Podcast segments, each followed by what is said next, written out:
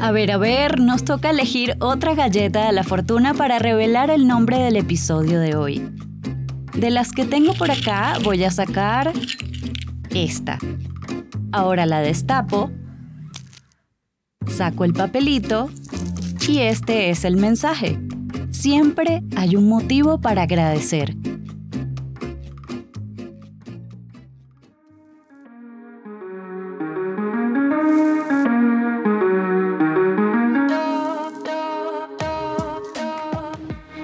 Acompáñame a descifrar el mensaje escondido en la galleta de la fortuna. Mi nombre es Sara Sajía y en cada episodio destaparemos una sorpresa muy crocante que ha llegado a nuestras manos para darle un enfoque positivo a la vida. Porque la suerte es una actitud.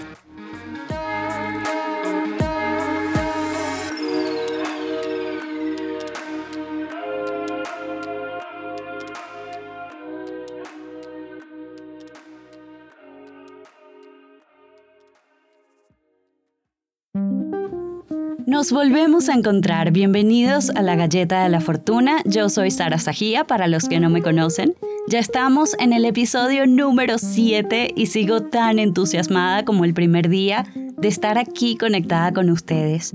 Los saludo desde Bogotá, Colombia. Desde acá les mando un montón de buena fortuna para que la reciban donde sea que me estén escuchando. Disfruto muchísimo leer sus comentarios sus historias también que me han compartido, pienso que estamos en la misma sintonía y me parece genial que la energía esté fluyendo de una manera tan natural entre nosotros. Me encanta dedicar este espacio al desarrollo personal y ojalá que este proyecto se pueda extender hacia una segunda temporada. Yo creo que sí, vamos a ver qué pasa. Por ahora los dejo con la interpretación del mensaje de hoy. Es algo que he venido practicando todos los días y la verdad me ha hecho sentir muy en paz y muy en armonía, así que espero que tenga el mismo efecto en ustedes. Que lo disfruten.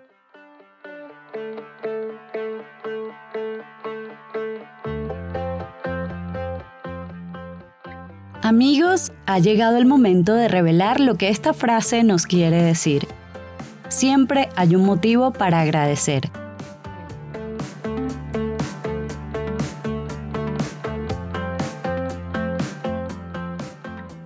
Estoy segura de que ahora mismo podríamos enumerar un montón de razones por las que nos sentimos agradecidos, pero ¿tendría algún efecto si esto lo convirtiéramos en una rutina?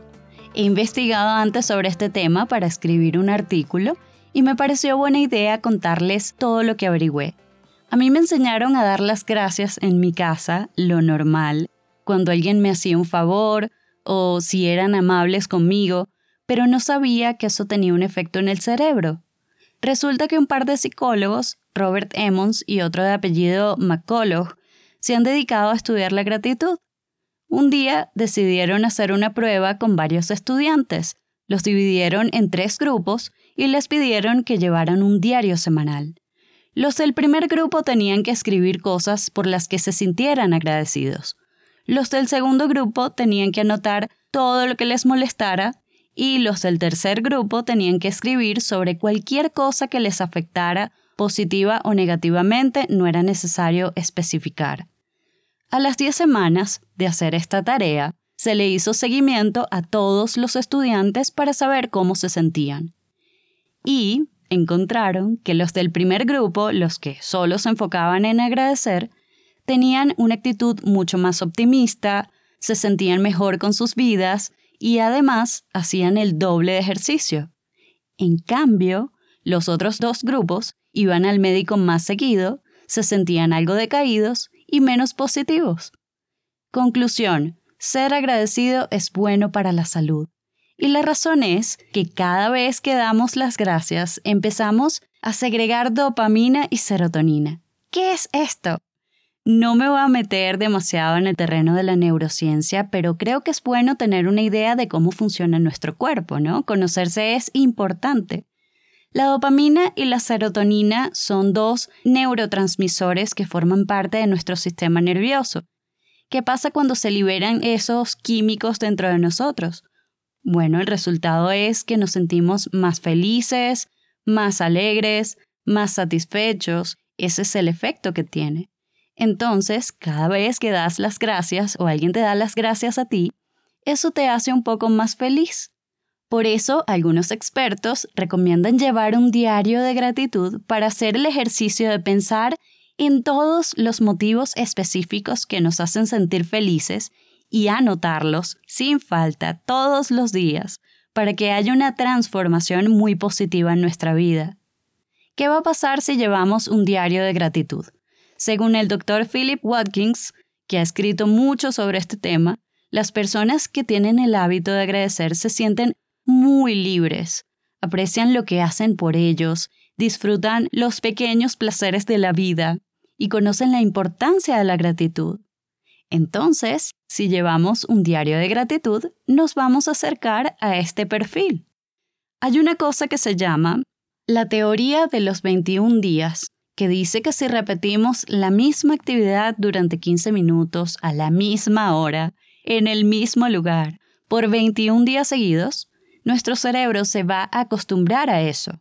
Así que nada pierdes con hacer la prueba de llevar tu diario de gratitud y anotar todas esas cosas por las que te sientes agradecido o agradecida durante 21 días seguidos y luego me cuentas cómo te sientes. Yo lo empecé a practicar de esa manera hace poco y la verdad es que me siento mucho mejor, sobre todo si lo hago en la mañana porque me ayuda a empezar el día con buena actitud. Pero además intento seguir con este mismo patrón todo el día y estoy pendiente de que cada vez que recibo algún gesto lindo de una persona lo agradezco. No solo diciendo gracias, a veces haciendo una invitación, regalando un pequeño detalle, enviándole un mensaje de aprecio, hay muchas formas de ser empático con los demás. Ya eso depende del estilo de cada quien. Lo importante es integrar esto como una forma de vida porque sin duda va a tener efectos muy positivos en todo lo que hagamos. Cuando somos más felices y positivos, todo empieza a fluir con menos trabas. Creo que muchas personas durante la pandemia hemos tenido nuestros momentos de colapso porque Obviamente, ha sido una situación muy fuera de lo normal y es totalmente comprensible. El que haya logrado estar 100% zen, por favor que me dé la receta, la necesito en mi vida ya. Lo cierto es que desde que comencé a poner esto en práctica todos los días, la verdad es que he vivido cosas increíbles. Se me han abierto muchas puertas, me siento con una energía imparable, aunque a veces creo que abuso un poco de ella haciendo mil cosas al mismo tiempo, pero en general me siento súper activa y con más motivación. De hecho, conozco a varias personas que también han convertido esto en un hábito y no me he puesto a hacerles una encuesta, pero me da la sensación de que tienen una actitud muy distinta a los que constantemente se están quejando. Confieso que antes me quejaba mucho más me enfocaba en cosas que a lo mejor no me aportaban, sino preocupaciones, y en verdad quise romper un poco con eso. Basándome en mi humilde experiencia y en la de otras personas con las que he tocado el tema de la gratitud, logré hacer una pequeña lista de recomendaciones aparte de llevar un diario. Aquí voy. La primera, no te enganches en los problemas. Está bien reconocerlos, aceptar que existen, pero intenta no darle mucha vuelta al conflicto, busca soluciones en vez de quedarte mucho tiempo pensando en lo negativo. Por ejemplo, alguien fue antipático contigo, te dijo algo hiriente y claro, eres un ser humano, eso te hace sentir mal, pero ¿para qué pasar horas repitiendo en tu mente lo mismo una y otra y otra vez? O contarle el drama a Raimundo y todo el mundo sin pensar en soluciones. Es bueno desahogarse, claro que sí, pero lo ideal sería llegar a un punto en el que pongas en la mesa algunas opciones que puedas llevar a la práctica.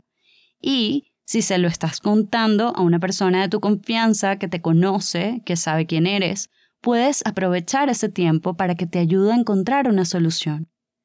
Y ojo, esto de ponerse monotemático con un problema me ha pasado 500 mil veces, pero si uno se lo propone, lo puede ir superando. Otro consejito es, llama o comunícate lo más que puedas con tu familia, con las personas que amas y cuéntales por qué son especiales para ti. La vida en este plano es incierta, no sabemos cuándo será el último día, así que cualquier momento es oportuno para expresar tu cariño. Tercera recomendación. Disfruta las pequeñas cosas. A veces, por estar en piloto automático, ni le prestamos atención a esos detalles que nos regala el universo. Una tarde soleada o una lluvia de esas que provoca acurrucarse dentro de la cobijita. Una fruta sabrosa, una visita inesperada, en fin, son momentos que podemos aprovechar al máximo para elevar nuestra energía de gratitud. Otra manera de cultivar la gratitud es ayudar a los demás, pero de forma desinteresada. Todo esto debería ser desde el corazón, porque por simple superstición no tendría mucho sentido. Hay muchas formas de ayudar, por ejemplo, qué sé yo, acompañar a una señora a cruzar la calle, reunir ropa que ya no uses para donarla, darle un consejo sincero a alguien que te lo pide, todos podemos ayudar de alguna manera con lo que tenemos, no importa si es mucho o poco, lo importante es aprender a dar sin esperar nada a cambio. Hay una psicóloga que se llama Lori Santos, ella ha hecho varias investigaciones sobre la felicidad y coincide en que ayudar a los demás en vez de centrarse demasiado en uno mismo nos hace más felices. Se han hecho experimentos que demuestran que cuando compartimos lo que tenemos, en vez de dejarlo todo para nosotros, nos sentimos más satisfechos. Y, una última recomendación, anima a otros a ayudar. Recuérdales que siempre hay un motivo para agradecer. A veces necesitamos un empujoncito de alguien cercano para tomar acción. Así que actívate y comparte la energía de la gratitud con las personas que te rodean. Dicen que la vida es 10% lo que te pasa y 90% la forma en que reaccionas ante ello. Así que vamos a transformar todo lo negativo en positivo, mejor agradecer más y quejarse menos. Quiero invitarlos a hacer un test diseñado por los dos psicólogos que les comenté al principio, Robert Emmons y Michael McCullough, para saber cuál es su nivel de gratitud. El resultado puede servirles eh, de reflexión, de orientación, así que se los voy a dejar en la descripción de este episodio si lo quieren hacer.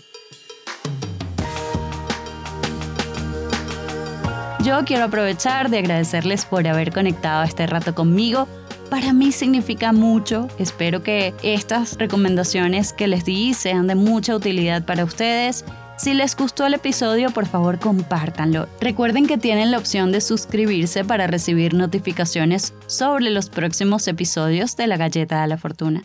Si quieren hacerme llegar alguna idea sobre cómo cultivar la gratitud, pueden escribirme por Instagram a través de arroba sarasajía.